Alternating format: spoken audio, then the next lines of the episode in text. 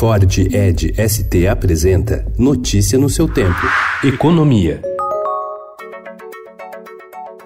Uma nova briga do governo com o Congresso pode atrasar a votação da reforma da Previdência. Agora, deputados da Comissão Especial da Câmara, que analisa a proposta de mudança na aposentadoria, ameaçam esvaziar a sessão marcada para hoje em represália a críticas do ministro da Economia, Paulo Guedes, que teria usado o termo máquina de corrupção para se referir ao Congresso e também ao atraso na liberação de emendas parlamentares. O ministro negou que tenha usado a expressão nesse contexto.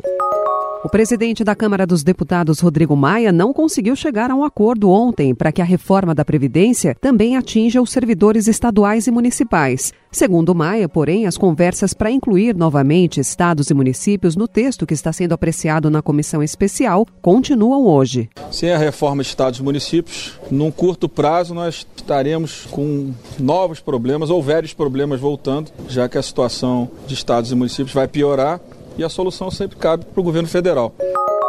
A Câmara dos Deputados aprovou ontem texto base de projeto do setor elétrico que corta pela metade uma das fontes de recursos do Fundo Social do Pré-Sal, destinado a investimentos em saúde e educação. O texto, que já foi aprovado pelo Senado, destina os recursos com a comercialização do petróleo do pré-sal, que iriam integralmente para essas áreas, a um fundo para expansão de gasodutos e para o Fundo de Participação de Estados e Municípios. Com o Brasduto, a perda para a saúde e educação é estimada em 39 bilhões de reais nos próximos próximos 10 anos, segundo fontes do governo.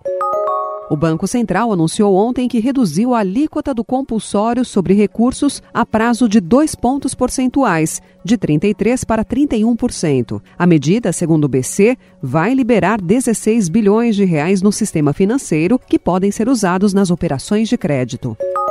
O prejuízo do varejo com encalhe de mercadorias, especialmente de itens perecíveis, e com aumento de furtos internos e externos nas lojas físicas, responsáveis pelas perdas que afetaram 1,38% das vendas, registrou crescimento de 7% em 2018, segundo a Associação Brasileira de Prevenção de Perdas. As perdas correspondem a 21,5 bilhões de reais das vendas do comércio restrito, que não inclui veículos e materiais de construção. Notícia no seu tempo. É um oferecimento de Ford Ford Edge ST, o SUV que coloca performance na sua rotina até na hora de você se informar.